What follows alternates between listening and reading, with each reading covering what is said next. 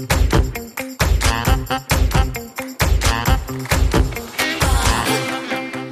Hallo, liebe Zuhörerinnen und Zuhörer und willkommen zu einer neuen Finanzhelden-Folge. Ich bin Maxi und ich darf heute Vreni Frost bei uns begrüßen.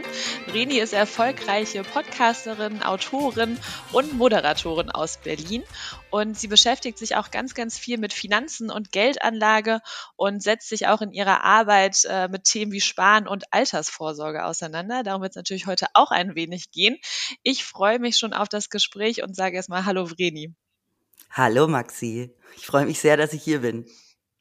Ja, ich habe es gerade schon mal erwähnt. Ähm, du hast eine ganz, ganz äh, ja berufliche Vielfalt vorzuweisen, möchte man sagen. Also neben Autorin, Moderatorin, Podcasterin bist du ja unter anderem auch Synchronsprecherin, auch Künstlerin.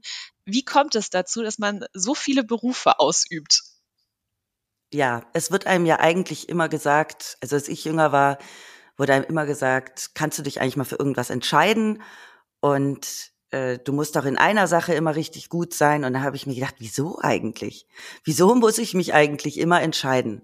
Und irgendwann habe ich für mich beschlossen, ich will mich überhaupt nicht entscheiden. Es gibt so viele großartige Dinge, äh, die man tun kann, um Geld zu verdienen, um seinen Lebensunterhalt zu bestreiten. Und natürlich habe ich jetzt manchmal das Problem, dass Menschen mich nicht so richtig greifen können, weil ich ihnen einfach gehupft wie gesprungen oder weggeflogen oder sonst irgendwas bin. Ähm, aber für mich persönlich ist es der schönste Lebensweg, den ich einschlagen konnte, einfach keine Abstriche zu machen. Jetzt muss ich dir leider einmal diese Frage stellen. Wenn du dich denn entscheiden müsstest, könntest du dich für eine Sache davon entscheiden, wo du sagst, oh, boah, das ist wirklich meine, meine Leidenschaft, äh, darin gehe ich total auf? Wenn ich mich entscheiden müsste, wäre ich wahrscheinlich aber dann auch sehr unglücklich, weil ich nur noch eine Sache machen kann. Aber momentan wäre es das Sprechen. Also alles, was mit Sprechen zu tun hat, vor allem Hörbuch, Hörspiel, Schauspiel, ähm, diese Sachen machen mir große, große Freude. Kann sich ja auch immer noch mal ändern mit der Zeit. Ähm, aber, immer. Ne? Ja, umso schöner, wenn es das jetzt ist und äh, du diese Vielfalt auch hast in deinem, äh, in deinem Beruf. Wie schaffst du es denn dann äh, bei dieser Menge, sage ich auch mal, dann die richtige Work-Life-Balance zu finden? Also es hört sich ja auch nach ähm, ganz schön viel Anstrengung an. Ich bin große Verfechterin des Vier-Stunden-Tages, den ich selber in den seltensten Fällen hinbekomme, aber das wäre meine optimal, ja, meine optimale Arbeitszeit, denn was wir immer wieder vergessen ist, dass wir um, gerade in, in kreativen Berufen, dass wir um kreativ zu sein, muss unser Hirn Pausen haben. Unser Gehirn braucht Langeweile, um es jetzt mal so zu sagen, um, um wieder, äh, ja, mit Ideen übersprudeln zu können. Und es hört sich ja immer so wahnsinnig viel an, was ich mache, aber ich mache das ja nicht alles an einem Tag. Und ich habe jetzt, ich bin jetzt schon über, keine Ahnung, 15 Jahre im, im Beruf und äh, mache das ja auch Learning by Doing und natürlich fliege ich auch manchmal auf die Nase, weil ich mir zu viel vornehme und muss dann wieder darauf achten, dass vor allem der Mental Load und das Stresslevel nicht zu krass sind. Aber im Grunde ähm, ist das gar nicht so krass, wie sich's anhört. Also ich bekomme das echt gut hin und mein Ansatz ist auch nicht, ich muss auf Teufel komm raus unfassbar viel Geld verdienen, sondern ich möchte in erster Linie, für mich ist Zeit einfach Luxus. Und ich möchte in erster Linie das Leben genießen und nicht mit Arbeit vollstopfen, die mich vielleicht auch nicht glücklich macht.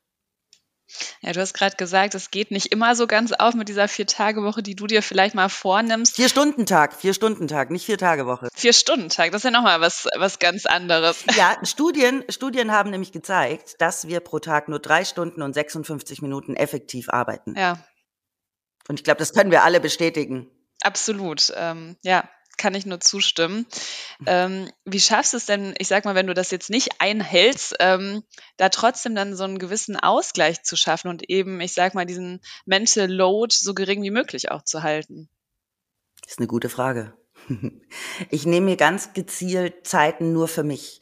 Ich bin ein sehr umtriebiger Mensch. Ich bin auch große Menschenfreundin. Also ich umgebe mich gerne mit Menschen und bin ja auch auf vielen Events unterwegs, aus denen ich auch sehr viel ziehe. Ich darf tolle Menschen treffen, äh, super Kontakte knüpfen. interessante Gespräche führen. Und so gern wie ich das aber mache, so dringend brauche ich auch meine Ruhe. Also ich bin ganz schnell auch reizüberflutet und weil ich alles so aufsauge wie ein Schwamm. Und dann ziehe ich mich einfach hier zurück und äh, mach, was wahrscheinlich viele machen. Ich schaue Netflix, ich lege mich in die Badewanne. Ich bin ja auch großes Zockergirl, ich spiele Nintendo. Also das ist alles total unspektakulär. Manchmal will man ja dann hören, ich meditiere oder ich mache das. Nein, äh, ich mache tatsächlich wahrscheinlich, was die meisten von uns machen. Ich bin einfach faul und lümmel rum. Das finde ich auch genau richtig so. ich finde es großartig. Ich auch. Wenn wir jetzt nochmal zurück zum Arbeiten äh, kommen, wie schaffst du es denn dann da auch so einen ähm, gewissen Fokus auch noch ähm, ja zu halten? Und vielleicht hast du ja auch einen Tipp für unsere Zuhörer, äh, wie man auch fokussiert bleiben kann. Also wenn ich wirklich viel Arbeit habe, dann setze ich mich entweder jeden Abend oder jeden Morgen hin und schreibe mir eine Tagesliste. Montags schreibe ich mir eine Wochenliste, was so die To-Dos sind, und äh, dann schreibe ich mir täglich eine Aufgabenliste. Ähm, ganz wichtig ist, um motiviert zu bleiben, sollte man diese Liste nicht zu voll füllen, weil wir dazu tendieren, wir hauen dann da alles rein und dann sind wir irgendwann traurig oder demotiviert, weil wir nicht alles geschafft haben. Deswegen ist es total wichtig, solche Listen nicht zu voll zu hauen, sondern realistische Ziele sich da aufzuschreiben. Und äh, was Zeitmanagement angeht, versuche ich immer maximal eineinhalb Stunden am Stück eine Aufgabe zu machen und dann Pause zu machen. Ähm, es gibt ja so verschiedene Zeitmethoden, mit denen man arbeiten kann. Man kann sich auch einen Wecker stellen, der dann alle Dreiviertelstunde auch klingelt. Und das versuche ich auch wirklich einzuhalten. Und wenn es dann auch nur eine Viertelstunde ist, in der ich kurz, ich arbeite ja von zu Hause, in der ich dann kurz mir einen Kaffee mache oder auch nur die Waschmaschine anmache, als äh, alles, was mich kurz ablenkt, wo ich mal kurz aufstehe und was anderes mache. Und ich liebe Listen. Ich finde Listen großartig und ich arbeite gerne Listen ab, aber am liebsten schreibe ich Listen auf. Das kennen wahrscheinlich auch viele. Man schreibt diese Liste und ist schon so, oh, geil. Und dann so, ach so, ich muss die ja noch abarbeiten. Aber ähm, ich bin jemand, der gerne abhakt und das motiviert mich. Also ist hier auch, ich sag mal, die richtige Organisation, das A und O, ähm, da auch den klaren Absolut. Fokus zu behalten. Gerade wenn man viel zu tun hat, hilft einfach auch ein ein visueller Überblick, ja. was man zu tun hat. Ja, ein bisschen Struktur ähm, mhm, reinzubringen, genau. absolut. Ja, ich habe es äh, im Intro erwähnt, Vreni. Du beschäftigst dich ja ganz, ganz viel mit dem Thema Finanzen und Geldanlage.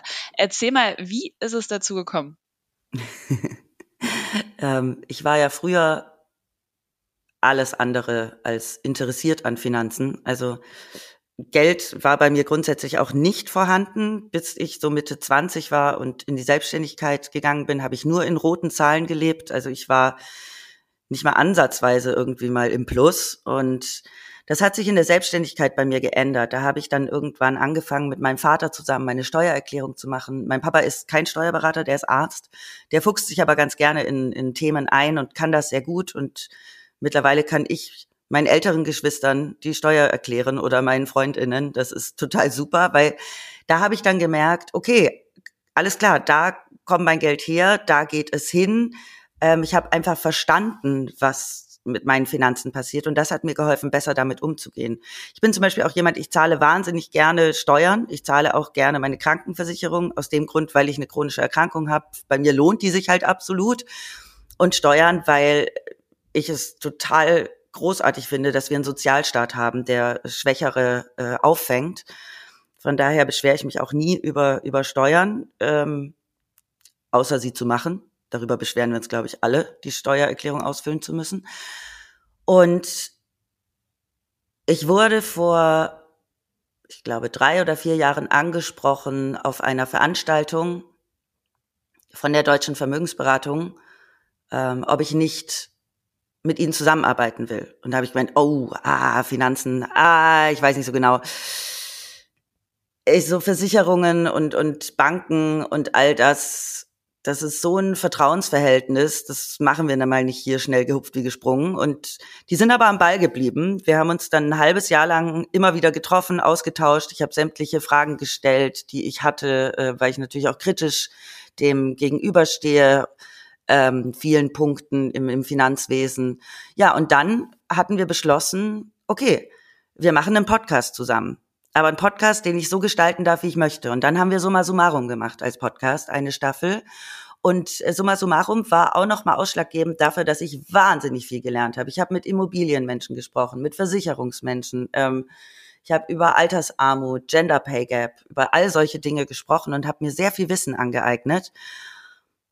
Und mir hat ein Buch gefehlt, ähm, das, also es gibt ja Finanzbücher für AnfängerInnen und die sind aber trotzdem meistens noch zu trocken und zu schwer. Und dann habe ich gedacht, wieso gibt es eigentlich kein Buch, was einen so richtig von der Pike auf an die Hand nimmt und das alles erklärt. Ja, und dann habe ich es einfach selber geschrieben. Und äh, es heißt Coin Stress, Coin von Kleingeld, äh, Coin Stress, ein Plädoyer für den entspannten Umgang mit Geld. Und es soll genau das machen. Ich sage immer, es ist ein liebevoller Rundumschlag in die Finanzwelt. Nachdem du dann, nach dem Lesen kannst du dann ganz alleine entscheiden, ob und wie weit du weiter in diesen Finanzdschungel dich wagen möchtest. Ja, sozusagen von der Laien zur Expertin. Ja, von der Laien zur Amateurin und dann langsam arbeite ich mich hoch zur Expertin. Da bin ich noch nicht. Ist ja auch ein langer Weg, muss man sagen. Also, genau, das ähm, passiert ja, ja, auch nicht von heute auf morgen. Nee, Absolut. Du hattest ja vorhin erzählt, äh, dass dich früher das Thema so gar nicht interessiert hat. Ähm, und wo würdest du sagen, war dann so der Wendepunkt? Du hattest so ein bisschen erzählt in Richtung Selbstständigkeit, dass dein Vater dich dann da auch sehr unterstützt hat. Würdest du das so als, ähm, ja, als Wendepunkt sehen? Der Wendepunkt war bei mir, dass ich als Selbstständige gemerkt habe, okay, alles, was ich mache, ist mein Geld. Und ich warte nicht darauf, dass mir ein Arbeitgeber sagt, was meine Arbeit wert ist und ich immer das Gleiche bekomme, sondern jede Minute, die ich arbeite, fließt in meine eigene Tasche. Und das war für mich auch wahnsinnig motivierend und äh, auch wahnsinnig transparent. Da habe ich auch erst ganz viele Dinge verstanden, was mit Versicherungen und, und Steuern zu tun hat. Und das war der Wendepunkt, dass ich mein Geld komplett selber verwaltet habe und kein Arbeitgeber oder Arbeitgeberin mehr hatte, die mir was überwiesen hat, monatlich aufs Konto, sondern das war alles meine eigene Verantwortung. Und was würdest du sagen, was hat dir so im Nachhinein dabei sehr geholfen, das Thema anzugehen? Tatsächlich einfach machen.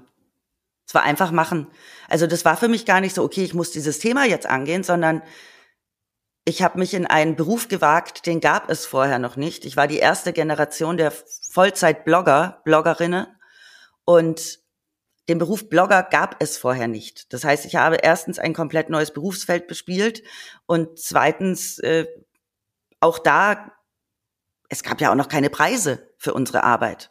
Also auch da mitgestaltet und das war dann wirklich einfach auch die Freiheit, etwas tun zu können, mitgestalten zu können. Das hat mich wahnsinnig motiviert und das Geld war dann eher zweitrangig. Ähm, aber irgendwann ist es einfach sehr gut gelaufen und ich habe zum ersten Mal wirklich rote Zahlen geschrieben und konnte auch mal was sparen, äh, schwarze Zahlen, Entschuldigung. und konnte auch mal was sparen und habe dann gemerkt, ach krass, das geht ja tatsächlich auch nicht nur ins Minus, sondern das geht ja auch in die andere Richtung. Man kann ja auch wirklich was an, ansparen. Und das hat mir Freude gemacht, weil es mir natürlich Freiheiten gegeben hat. Es ist kein Super-GAU mehr, wenn die Spülmaschine kaputt geht, was es früher gewesen wäre. Und das ist eine Ruhe, die es mir einfach gibt. Ja, und wahrscheinlich, dass man auch so ein Gefühl für seine eigenen Finanzen bekommen hat, je mehr man sich damit dann auch auseinandergesetzt hat. Absolut. Also was mir wahnsinnig geholfen hat, und ich hatte gar keinen Bock drauf, ich schreibe das auch in äh, Coin Stress, ist mein Haushaltsbuch. Ich dachte so, oh Mann, ey, ja gut, dann probiere ich das halt mal. Und ich führe es jetzt schon seit Jahren. Also ich habe nie wieder aufgehört, dieses Haushaltsbuch zu führen. Und das ist bei mir schon so übergegangen. Sobald ich aus irgendeinem Shop rausgehe, Handy gezückt, in die App eingetragen. Und ich mache das bis heute. Ja, einmal verinnerlicht und dann ist es auch kein Problem mehr eigentlich, ne? Ja, ich wünschte, es wäre mit Sport oder anderen Sachen auch so. Aber bei den Finanzen hat es funktioniert. Immerhin. Anfang. Genau, genau. Ja, du plädierst ja dafür, sich den eigenen Finanzen sehr gelassen zu nähern. Was würdest du sagen, wie funktioniert das denn? Erstmal ist es leider gar nicht so gelassen, äh, denn wir beginnen meistens uns mit den Finanzen zu beschäftigen, indem wir einen Kassensturz machen. Und bei diesem Kassensturz müssen wir ganz ehrlich sein. Da packen wir wirklich alles auf den Tisch. Sämtliche äh, Kredite, die wir haben, unsere Versicherungen, alle Ausgaben. Und bei mir war das so, ich habe den auf den Tisch gepackt und war so, oh shit, okay, das sieht jetzt nicht so gut aus. Und das demotiviert erstmal. Aber genau danach kommt die erste Motivation, nämlich, dass wir erste Schritte tun. Bei mir war das ähm, ein Sportabo zu kündigen und, und meinen Handyvertrag zu ändern und noch irgendwie Streaming-Dienste, die ich gar nicht mehr nutze, einfach auch zu kündigen, was ich ewig nicht gemacht habe. Das sind so kleine Schritte, mit denen fängst du an. Und ich plädiere für diese Gelassenheit, weil ich hatte immer ganz viele Menschen um mich rum, die mir gesagt haben, schon so mit Mitte 20, oh, wenn du jetzt noch keine Altersvorsorge hast, ah, dann sehe ich aber ganz schön schwarz für dich. Oder was, du kannst doch nicht so viel für Essen gehen ausgeben oder du kannst doch das nicht, kannst doch dies nicht. Und ich bin jetzt 40 geworden letzte Woche und kann sagen, es war alles völlig in Ordnung, so wie ich es gemacht habe. Natürlich könnte ich jetzt mehr Geld haben, aber genau das ist der Punkt. Ich will es gar nicht. Und das sollte man sich auch mal klar machen. Macht man das, weil die Gesellschaft einem sagt, man soll es machen oder weil man getriggert wird von irgendwelchen Instagram-Leben, die man sieht?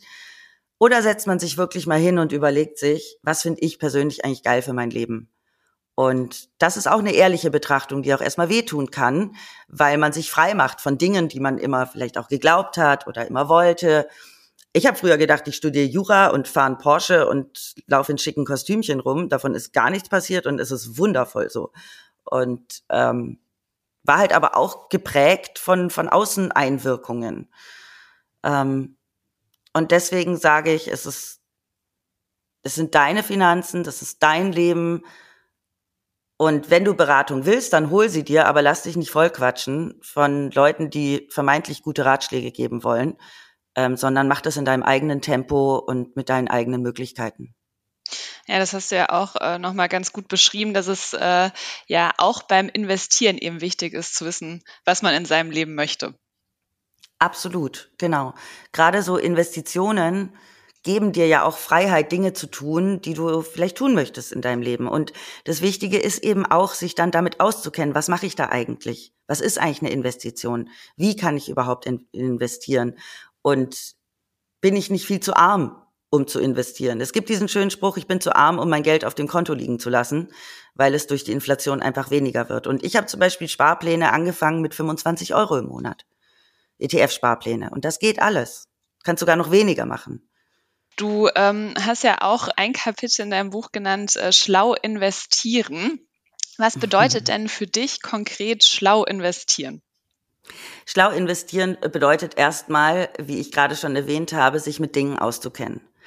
Also schlau investieren bedeutet, sich selbst schlau zu machen, eigentlich in sich selbst zu investieren, also in seinen, in, in die eigene Bildung, in das Wissen und Davor haben wir ja meistens Angst und deswegen haben wir auch keinen Bock, uns mit Finanzen zu beschäftigen, weil wir uns nicht auskennen.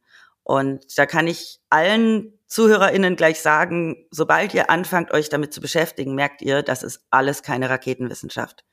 Nur ist dieses Thema, warum auch immer, so krass angstbehaftet, sorgenbehaftet, was es gar nicht sein muss. Und gerade wir Frauen, uns wurde uns, und uns wurde ja Ewigkeiten eingetrichtert, Finanzen sind nicht Frauensache. Lass mal die Finger von Finanzen. Ähm, ich glaube, bis 1977 durfte der Mann noch bestimmen, ob die Frau überhaupt arbeiten gehen darf. Also wir sind da noch nicht so lange von weg, jetzt vielleicht 50 Jahre und äh, werden auch noch einen langen Weg brauchen. Aber wir sehen, wie viele Frauen auch in der Altersarmut landen, einfach weil sie sich nicht beschäftigen und das Thema aus der Hand geben. Und ich will auch mit dem Buch ermutigen, ähm, dass man gar nicht viel tun muss, um die Finanzen in die eigene Hand zu nehmen. Würdest du denn über dich sagen, dass du mal nicht schlau investiert hast bisher in deinem Leben? Wahrscheinlich bis ich 30 war, habe ich einfach nicht, nicht schlau investiert. ähm, ja, absolut. Bis ich 30 war, ich habe mich eigentlich auch, also mit 26 habe ich mich selbstständig gemacht und dann fing es ja so langsam an. Und ich habe ja im Grunde gar nicht investiert. Also überhaupt nicht investiert. Und ich habe auch noch gar nicht so lange die Möglichkeiten, um zu investieren. Vielleicht seit fünf, sechs Jahren auch erst. Ähm, Viele haben das schon sehr viel früher. Und deswegen, sagen wir mal so, ich habe mich einfach nicht dafür interessiert und das war nicht schlau. Kannst du dich denn noch an deine erste Geldanlage erinnern? Na klar, wie gesagt, das ist noch nicht lange her. Ähm, die erste Geldanlage war eine äh, Einzelaktie von äh, LWM Konzern, Louis Vuitton Moet Hennessy, ähm, weil ich den Konzern einfach ja schon lange beobachte und und die viele krasse Dinge gemacht haben und wahrscheinlich noch tun werden. Das war meine aller allererste Aktie und ich glaube, das war auch das erste Investment zeitgleich mit, ähm, ich habe einen Fondssparplan. Also ich habe einen Fondssparplan, wollte aber auch diese Aktie haben. Einfach so, weil ich eine Aktie kaufen wollte. Und das habe ich gemacht. Und das ist noch gar nicht so lange her, deswegen erinnere ich mich daran natürlich noch sehr gut. Und besitzt du diese Aktie noch? Ja, sie ist natürlich jetzt wie alles andere im Keller. Ähm, aber das ist ja auch das Wichtige. Ich mache die App einfach nicht mehr auf. Ich gucke nicht in mein Depot. Das bleibt jetzt einfach drei Jahre so liegen. Dann gucke ich vielleicht mal wieder rein und dann in zehn Jahren ist alles im Plus, alles super. Und äh, wie investierst du generell? Also besitzt du noch etwas über diese Aktie und den Sparplan hinaus, andere Anlageformen? Ich habe mittlerweile einige ETF-Sparpläne ähm, im nachhaltigen Bereich. Dann sammle ich Kunst. Das ist für mich die schönste Investition. Ich sammle Kunst und auch alte ähm, Vintage Chanel und äh, nicht Louis Vuitton, Chanel und Prada Taschen. Ähm, das ist auch immer eine ganz gute Geldanlage. Und ich habe in zwei Startups investiert. Und was habe ich noch? Und ich glaube, ich habe auch irgendwo eine Altersvorsorge, in die ich einzahle. Ja, ich habe eine, ich habe eine Altersvorsorge, in die ich einzahle. Genau. Das hört sich jetzt an, als hätte ich wahnsinnig viel Geld. Ähm, aber bei mir liegen nicht die Hunderttausender rum, von den Millionen ganz zu schweigen. Ähm, ich habe nur immer, wenn ich jetzt Geld zur Verfügung habe, investiere ich das. Mal in schöne Dinge wie Kunst. Wir zwei sehen uns jetzt ja auch gerade. Das hier war mein Geburtstagsgeschenk. Hinter mir hängt ein riesiges Bild von äh, Egor Lofki, einem Künstler, der in Wien lebt. Ja, sieht sehr, sehr cool aus, muss ich sagen. Ich kann es jetzt sehe ich ihr leider nicht äh, zu Hause beim Zuhören, ähm, aber ich kann versprechen, es sieht sehr, sehr cool aus. Ich kann, ich kann es ja mal auf Instagram posten. Ähm, genau. Mein Sofa mit dem, mein Sofa mit dem Hundebild. Ich habe es nämlich noch gar nicht gezeigt. Das habe ich mir selber geschenkt. Das ist das teuerste Gemälde, was ich bisher besitze. Aber ich dachte, zum 40. darf das auch mal sein. Und ähm, und sonst versuche ich das ausgewogen zu halten. Also ich fahre absolut mit der Börsenweisheit, lege nicht alle Eier in einen Korb, sondern, und zwar nicht nur an der Börse, sondern generell versuche ich mein Geld zu streuen. Und dazu gehört aber auch, dass ich mir mal völligen Quatsch gönne, wie Schuhe, die ich nicht brauche, ähm, oder mein Geld in Kunst investiere oder aber auch ganz klassisch in Sparpläne. Ja. Ja, zum äh, Thema Kunst. Äh, apropos hatten wir auch äh, letztens eine schöne Folge, wie man in Kunst investieren kann. Ähm, kann man auch gerne nochmal reinhören, Folge 171. Aber Vreni, jetzt nochmal, ähm, ja, was für ein Typ Geldanlage du bist. Würdest du sagen über dich, du bist risikofreudig oder dann doch eher so der, der sicherheitsorientierte Mensch? Ich war am Anfang wahnsinnig sicherheitsorientiert, was ich auch absolut verstehe, weil ich mich da noch nicht so gut auskannte. Und ich glaube, je tiefer du einsteigst in dieses Thema und ganz wichtig, je weicher du fällst, denn ich habe mir mittlerweile einen Puffer aufgebaut. Also wenn irgendwas Schlimmes passiert, falle ich noch relativ weich. Ähm, und ich glaube, je mehr Geld du zur Verfügung hast, desto risikofreudiger wirst du wahrscheinlich. Ähm, oder in meinem Fall wäre das so. Ähm, nun habe ich jetzt aber nicht so viel Geld zur Verfügung, um super risikofreudig zu sein, aber ich habe ja in zwei Startups investiert und im Grunde müsste ich in zehn investieren, weil von zehn Startups schafft es eigentlich nur eins. Und ähm, das war jetzt schon auch risikofreudig. Das war ein Test. Da habe ich aber keine 10.000 Euro reingeschmissen, sondern ich glaube, das eine waren 2.000, das andere 2.500. Und ähm, ich gucke einfach, was damit passiert. Und dann kommen die nächsten acht äh, Investitionen in Startups. Oh Gott. ja, ja. Mal sehen. Und was würdest du sagen, unabhängig von den Finanzen, bist du generell im Leben risikofreudig oder eher sicherheitsorientiert? Mhm. Eine gute Frage. Also, ich habe gerne meine Base. Meine Base sind meine Liebsten und, und meine Wohnung und äh, all das, was ich hier um mich rum habe. Und sonst flatter ich ganz gern. Ich sag, ich, ich sag immer, ich bin eigentlich so ein Schmetterling. Ich fliege von Blüte zu Blüte, ich guck mal, was es da so gibt und, und treibe mich gerne äh, um. Ähm, bin doch, ich würde sagen, im Leben bin ich doch auch risikofreudig, denn ich erlebe gerne. Und ähm, ich mag es, neue Dinge zu entdecken. Und mir gibt das wahnsinnig viel. Ich bin ein sehr freiheitsliebender Mensch. Und das muss nicht unbedingt mit Risiko zu tun haben, ähm, aber vielleicht mit der Offenheit der Welt gegenüber.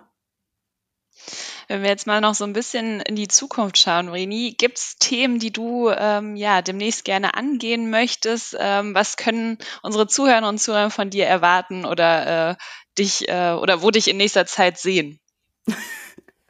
da triffst du gerade tatsächlich so einen kleinen Triggerpunkt bei mir, denn ich habe dieses Jahr noch nicht sehr viel gearbeitet. Ich habe, ähm, als der Krieg begonnen hatte in der Ukraine, relativ viel mich mit dem Krieg beschäftigt. Ich bin selber nach Polen gefahren, habe Flüchtlinge abgeholt, kümmere mich auch noch um die. Bei mir wohnt eine junge Frau aus der Ukraine. Ähm, ich habe mich auf sämtlichen Portalen damals registriert, um Leute aufzunehmen. Und ich hatte nicht den Drive, um zu arbeiten. Das heißt, um jetzt Real Talk zu machen, ich war dieses Jahr arbeitstechnisch bisher eine faule Sau und kriege jetzt so langsam Schiss, weil der Puffer natürlich schrumpft. Der Puffer hat mich bisher aufgefangen, aber jetzt äh, sollte vielleicht dieses Jahr doch noch mal ein bisschen Geld verdient werden. Und ich habe auch ganz viele Dinge vor schon lange, die ich aber einfach nicht angegangen bin, weil mir ja das Weltgeschehen wichtiger war in dem Moment. Und ähm, das ist natürlich ein großes Privileg, dass, dass ich das machen konnte, dass ich hier helfen konnte, dass ich nicht so viel arbeiten musste. Ähm, das habe ich mir halt aber auch über die letzten zehn Jahre angespart. Und äh, jetzt so langsam will ich diese ganzen Projekte angehen und ich hatte wirklich so ein bisschen, ja, war lustlos der Arbeit gegenüber und merke jetzt, die Lust kommt wieder und der Drive kommt wieder. Ähm, ich hatte jetzt auch Corona und war eine ganze Zeit ausgenockt. Also es kam irgendwie dieses Jahr vieles auf einmal. Und jetzt habe ich aber wieder richtig Bock und du triffst mich jetzt gerade in einem Moment, wo eigentlich alles so ein bisschen losgeht. Also ich plane äh, tatsächlich den Podcasts treu zu bleiben. Da verrate ich jetzt noch nicht zu viel, ähm, weil das alles noch in den Startlöchern steht. Aber Podcast und Moderation auf jeden Fall. Und äh, ich will auch mit dem Buch noch ganz viel machen. Also eigentlich würde ich gerne noch ein paar Lesungen, Lesereise machen. Da müssen wir mal gucken, wie wir das hinkriegen. Aber ähm, ja, den Finanzthemen will ich treu bleiben und will mal gucken, wo es mich so wo es mich so hintreibt. Ja, da freuen wir uns auf jeden Fall. Reni, abschließend äh, noch die Frage an dich.